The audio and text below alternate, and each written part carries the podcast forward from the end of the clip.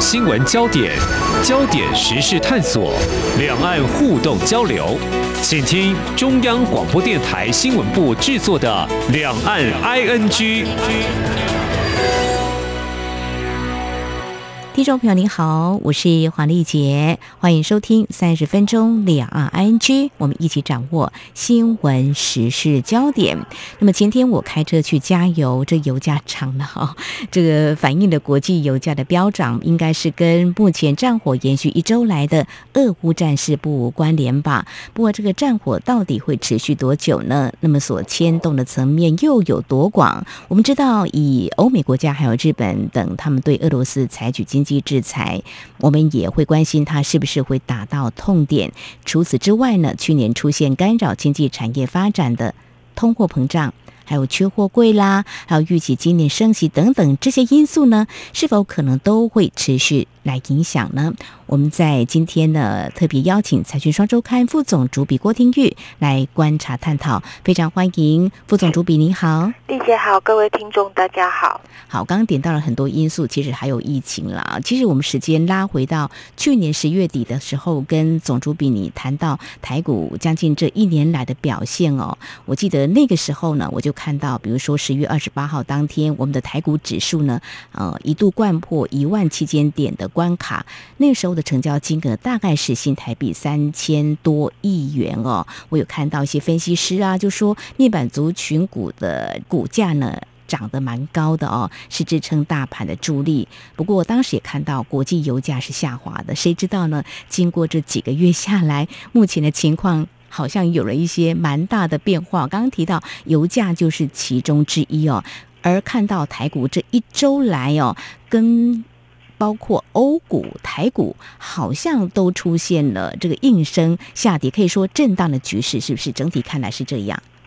是，我想其实这一周来，全世界的焦点应该都是在俄罗斯侵略、入侵到乌克兰的这个战火的影响。那这个战事，我相信是比很多人预期的要来得更严重哦，包括是全面的入侵，那包括是双方开火。那我想最严重的哈，比较更出乎大家想象的是，俄罗斯总统普丁哦，他讲出了这个核子武器的威胁。我想这个东西是让大家觉得非常严重的。嗯哼，对，那整个战火似乎是越演越烈哦。那这样持续下去的话，呃，现在当然有一些谈判呐，或联合国的调停，但是呢，在之前美国预期俄罗斯就会开战，好像呢提出这个时间表，包括。法国还有德国都前去斡旋，好像是证明失败。我们希望还是会有缓和的，所以很多人不禁在问哦，那现在这个战事呢，似乎也对这个投资面呢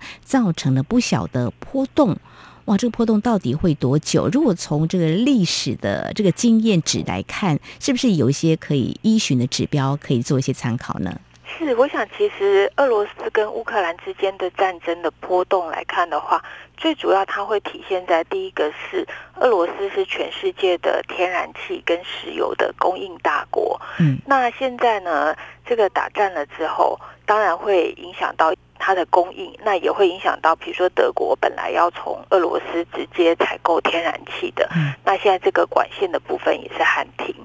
那在这样的影响之下，其实我们可以看到这个国际的油价是飙涨的。那目前呢，两个呃指标性的油价，包括西德州中级原油跟布兰特原油，其实都是站上每桶一百块美金的高价。那所以它这个第一个影响是在这里。那第二个呢，其实这个乌克兰它是欧洲还蛮重要的粮食生产地哦，所以其实包括像这个。小麦啊，吼这些谷物类的价格，其实也造成了一波的涨势。那从油价到粮食价格的上涨，其实当然也就让现在大家关心的民生方面的通货膨胀啊，这个物价上涨的状况，它就更加的助燃了这个物价的上涨。那这是在目前现实状况，我们遇到的这个战争造成的物价上涨，它是有一个推波助澜的效果。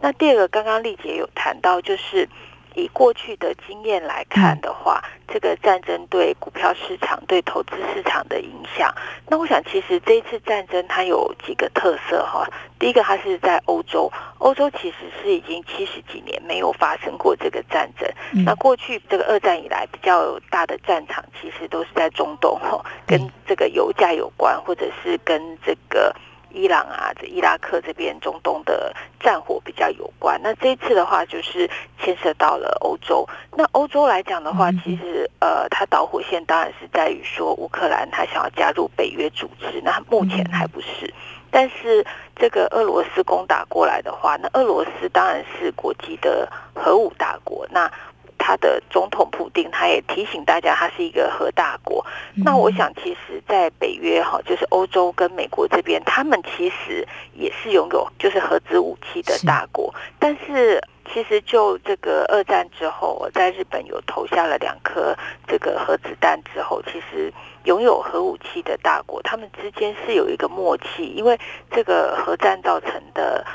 破坏性实在太强，所以大家是尽量不要去碰触到这个底线。那到目前来讲的话，是双方有这样的呃声音出来，但是还是呃至少在欧美这边，它是相对比较克制，属于这个防守一方的。那主动提出来的是俄罗斯这边，那这是目前大家会觉得是一个比较大的变数。是我们希望俄罗斯能够理性克制哦，因为引燃战火的话，其实我们现在看到蛮多伤亡数字的，而且对其他国家的这个民生也都受到了一些牵动影响哦。而且在能源的部分的话，嗯，现在能源被切断，比如说北溪二号是供应这个德国的，嗯，还有天然气未来的输运的问题。那美国在这方面天然气的部分的话，是不是刚好它可以弥补这个缺口呢？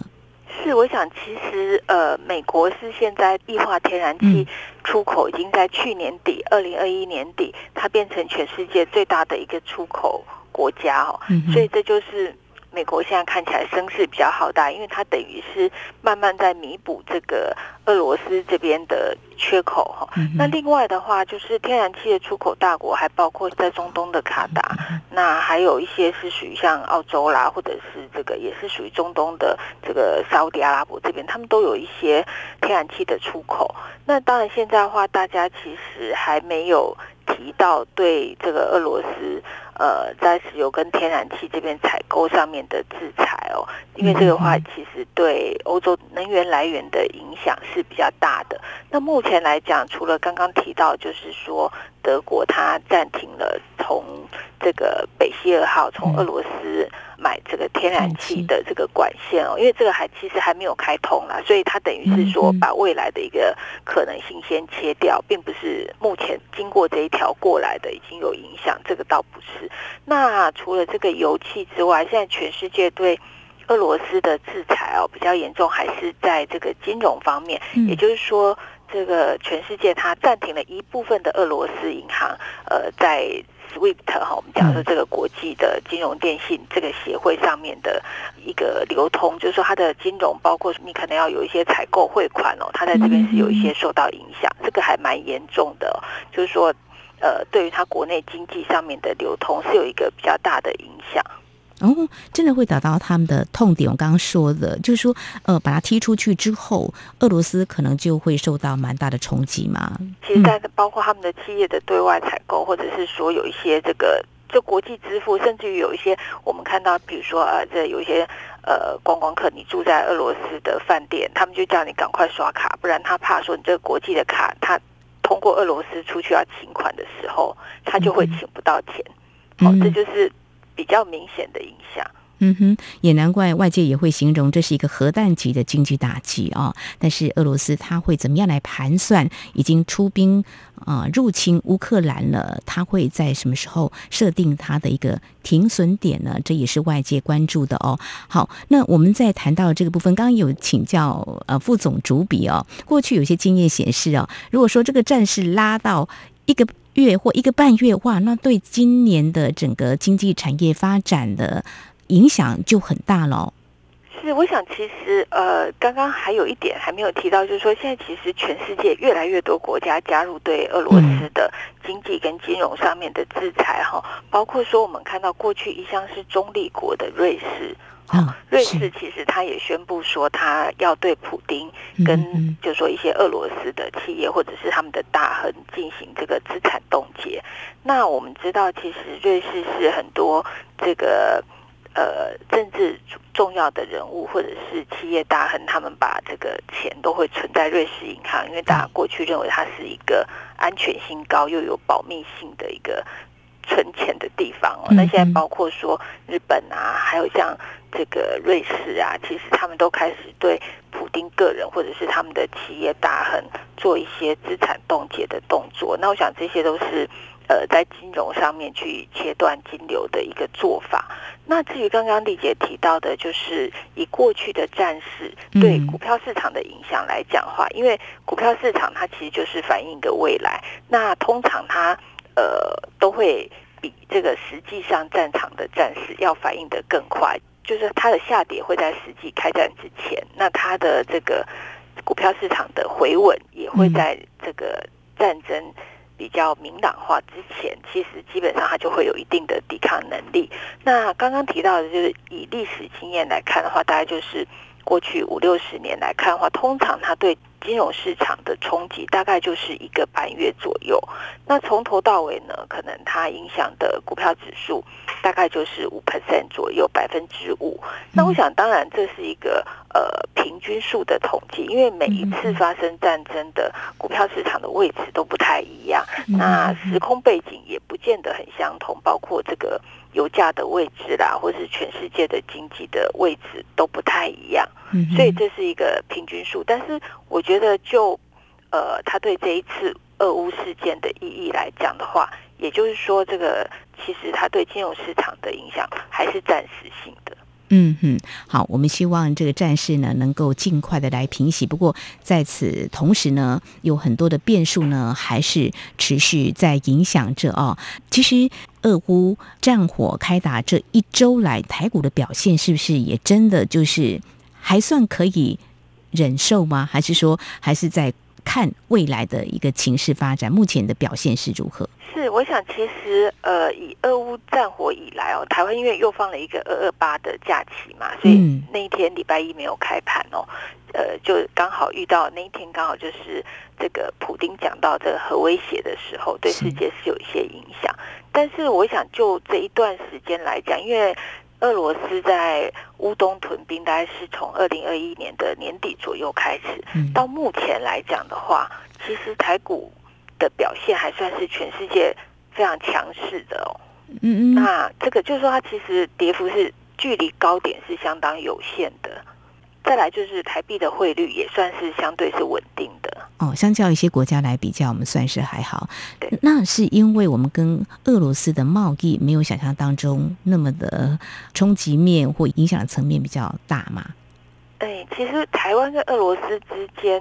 的贸易往来应该比率是很小的，很小的。是，那所以台股的基本面目前看起来还是不错的，可以蛮有支撑的。其实台湾呃的基本面最大的一个支撑，当然就在于说我们的出口是很畅旺的，因为呃我们可以看到从疫情以来，台湾的这个出口就非常的 非常的兴旺哦，这个年成长率都到了两三成，这个就是台湾的这个经济跟呃汇率上面的一个最大的一个支持啦。那当然台湾经济也也有受到疫情哦，这边包括像。国内的内需或者是餐饮这边是有受到一些影响，但是台湾从以前来讲，它一直就是以出口为经济的一个最大的支持，所以整体来讲的话，台湾的经济成长率在过去两年其实都是相对非常好的。嗯哼，在去年我们的经济成长率有冲到 GDP 百分之六以上哈。好，那我想这个情况呢，在今年开春一开始呢，俄乌战事好像有点打乱了这个全球的金融秩序哦。不过这个后续还是需要来持续观察的哦。好，在稍后节目后半阶段呢，我们再继续邀请。财讯双周刊副总主笔郭听玉也来跟我们谈谈。刚才我已经大致上有跟听众朋友啊、谈到，就是说在去年底的时候，我们展望在今年在投资或经济产业发展的这个面向，可能会有哪些因素的影响？包括刚才提到的通膨，还有缺货柜，还有这个是不是会升息？另外，这疫情是否消散，是不是都会影响呢？我们想在针对这几个面向呢，再请副总主笔来跟我们谈您的观察。今天的新闻就是明天的历史，探索两岸间的焦点时事，尽在《两岸 ING》节目。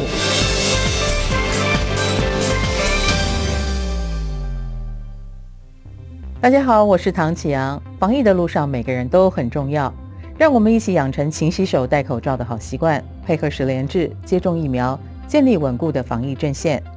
戴着口罩与我们擦肩而过的人，很可能是医护人员或协助疫苗运送的机组人员。我们共同的敌人是病毒，不是彼此。让我们用正向团结的防疫态度守护对方，不要让歧视与攻击消耗我们的能量。有政府，请安心。以上广告由行政院与机关署提供。这里是中央广播电台，听众朋友继续收听的节目是《两岸 ING》。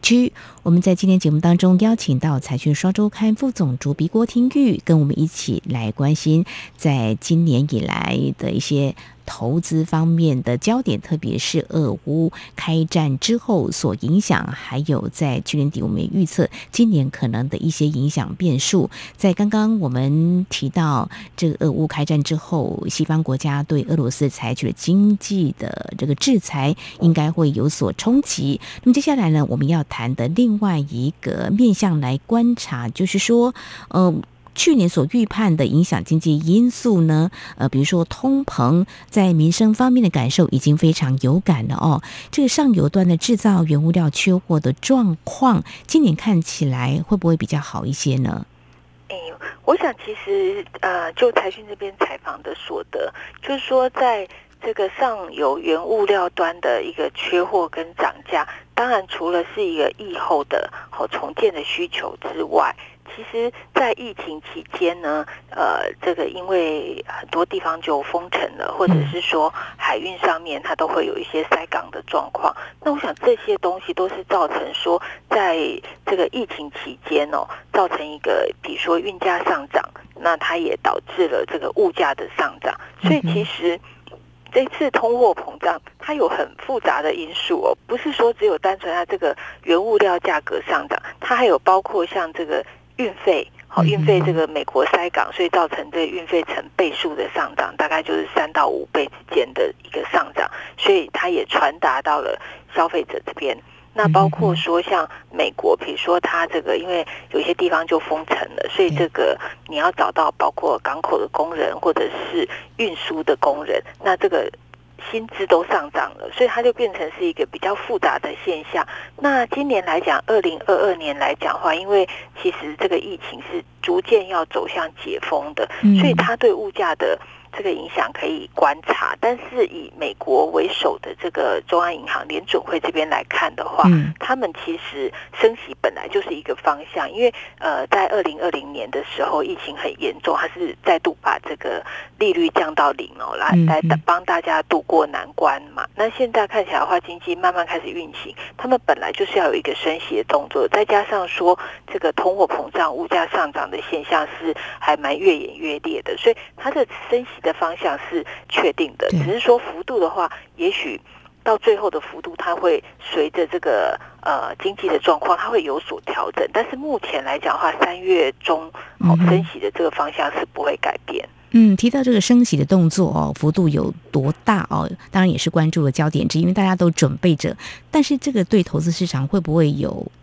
一些呃先期的反应呢？还是说？因为他早就宣布有这个讯息，大家嗅到这样一个方向，其实波动还不会太大。是，我想其实呃，就历史过去的升息的经验来看哦，嗯、因为升息大家其实是还蛮有经验的哦，嗯，就不像说这俄乌的战争，大家一看到觉得很震撼。那我想升息它其实是一个经济循环的表现。那过去的经验来讲，在升息的大概前半年到三个月这中间，因为呃大家会有很多的讨论嘛，那就是联储会也会放出很多风向球，看看大家对啊升息，比如说三码、四码、五码、六码，大家媒体上面公布出来的一个反应哦，所以它其实会有很多的讨论。那在这个讨论当中，其实多空的意见就会非常的交战。那金融市场呢，包括股票啦，包括债券啊，或是各式各样的商品，在这边的波动是会比较大的。那一旦开始升息之后呢，反而这些波动的幅度是会变小的。嗯哼，所以可以说这段期间的话，可能呃三个月或半年期间，也许呢，在这个股票投资市场都已经有了一些准备或反应。所以反而是他公布之后，呃，预期当中的可能他的震撼度都没有像突如其来，比如说俄乌战火这种意外的事件的冲击那么的大。是是，我想其实因为这个升息的东西，我们如果把它想成是空袭警报，其实已经演习了很久了。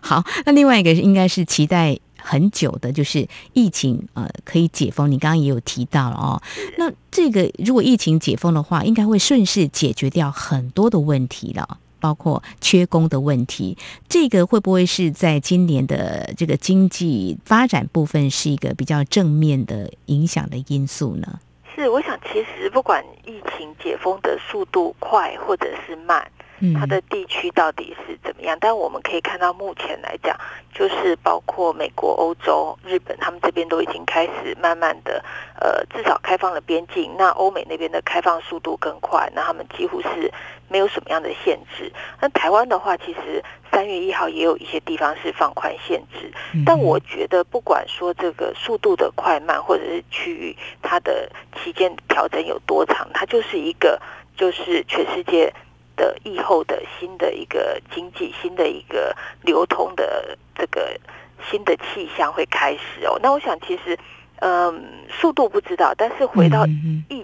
前的世界的呃一部分，我想是可以预期的。嗯哼，好，最后我们来谈一个，就是说，如果我们从这次的俄乌战火来看，总觉得人的决定影响很大。你可以不要出兵，你也可以去攻打。某个国家，这样对整个全球的这个经济影响真的是很大。所以，如果说因为领导人不理性就失控，哇，我们可以看到现在我们也会受到了一些间接的冲击哦。好，所以从这个今年看来，或许还有一些。政治的因素，我们不能够排除，也要预先准备啊。比如说总统的选举或政治方面的因素，是不是有哪些变数，还是需要投资人在短期之内，因为今年嘛就可以看到嘛哈。比如说，嗯，韩国的总统大选啦，啊，或者说这几天大家从俄乌战火也会开始忧心，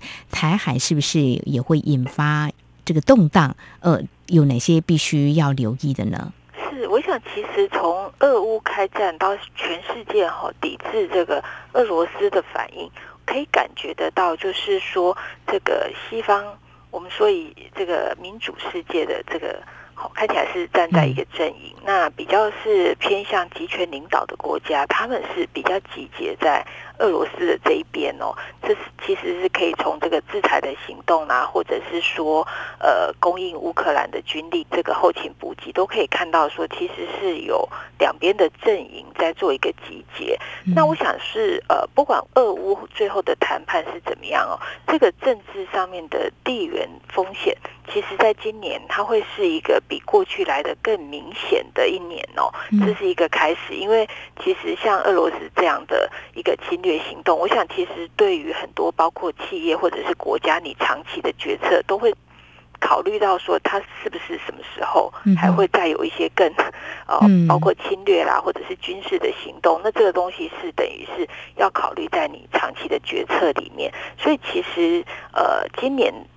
开始到以后，其实在这个政治上面，地缘的风险是应该要被考虑在长线投资里面的。嗯，我刚刚也有稍微呃碰触到，就是有关两岸的比较敏感的这个部分，台海战事哈。如果从呃一些人的一些观察来看，我们可以感觉到说，哎，那去年以来，包括国际间都会热烈讨论未来这个台海战事是令人忧心的哦。我们还记得一九九五年的这个。啊，飞弹的危机啊，台海的战事，那个时候，我想我们的台股大家可能会有一些印象，可能大家在信息上就会饱受冲击。那今年目前看起来，虽然在舆论上有些讨论，可是我们来看，我们台股的基本面应该是非常的健全，不会受到这种比较过度忧心的影响吧？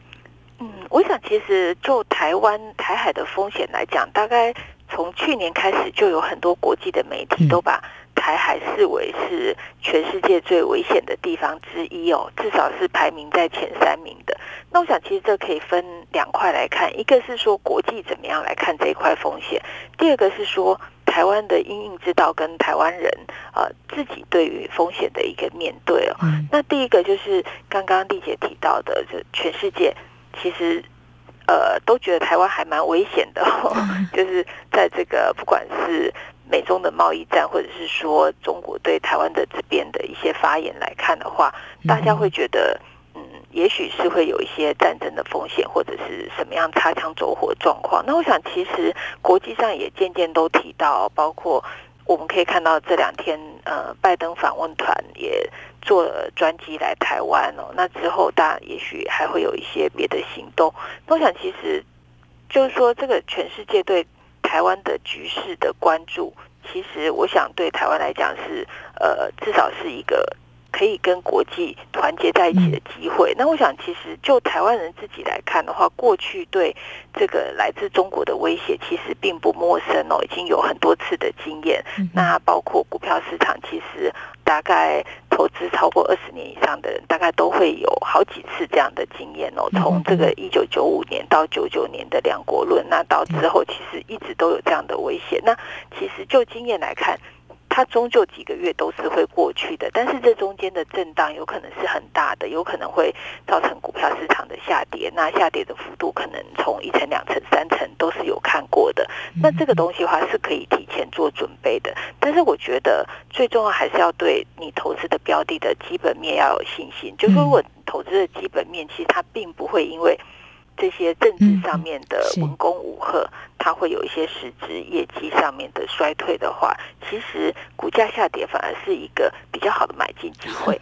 是非常谢谢副总主笔您的解析。我想台湾的经济产业发展呢是非常健全，产业基本面的发展是啊、呃，可以给大家十足的信心的啊。好，今年以来原本以为逐渐走出两年来的疫情，得以重回景气循环的经济发展的轨道啊。不过这个突如其来这场俄乌战火呢，嗯，给这个全球投资市场好像丢了一颗震撼弹。那么如何掌握相关的情势的影响，还有未来可能的一些。影响投资变数，非常感谢财讯双周刊副总主笔郭听玉今天非常专业的观察解析还有建议，非常谢谢副总主笔，谢谢您。是，谢谢。好，节目尾声提供相关的财经焦点。美股周三全面收高，台股今天三号早盘一度上涨超过一百五十点，站上一万八千点。航运族群再度扛下多头大旗，主要电子股也力守平盘之上。不过，大盘面临月线的反压，加上全台湾大停电乱流影响，指数涨幅逐渐收敛。中场上涨六十六点八点，收在一万七千九百三十四点四点，成交值。放大到三千两百二十点五六亿元。另外呢，证券指数供应商富时罗素以及名成公司 MSCI 在英国伦敦时间二号宣布，将从旗下所有指数移除俄罗斯的股票。根据路透社报道，富时罗素表示，这个决定会从本月七号起生效。MSCI 名城则说，所有 MSCI 名城指数会从本月九号收盘之后一步到位实施。MSCI 名城还说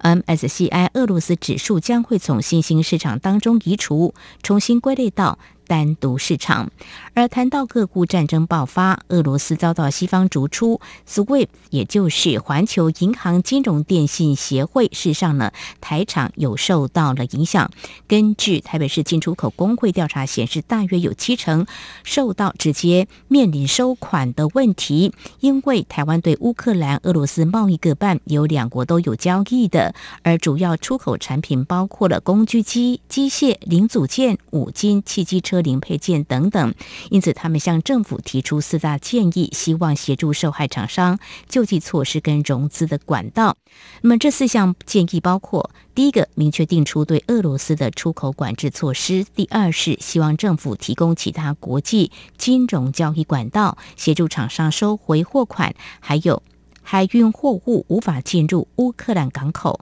希望协助厂商透过欧盟通关。另外是希望提供受损害的厂商救济措施跟融资管道。那么以上呢，就是今天两岸安居节目，非常感谢听众朋友您的收听，王丽姐祝福您，我们下次同时间空中再会。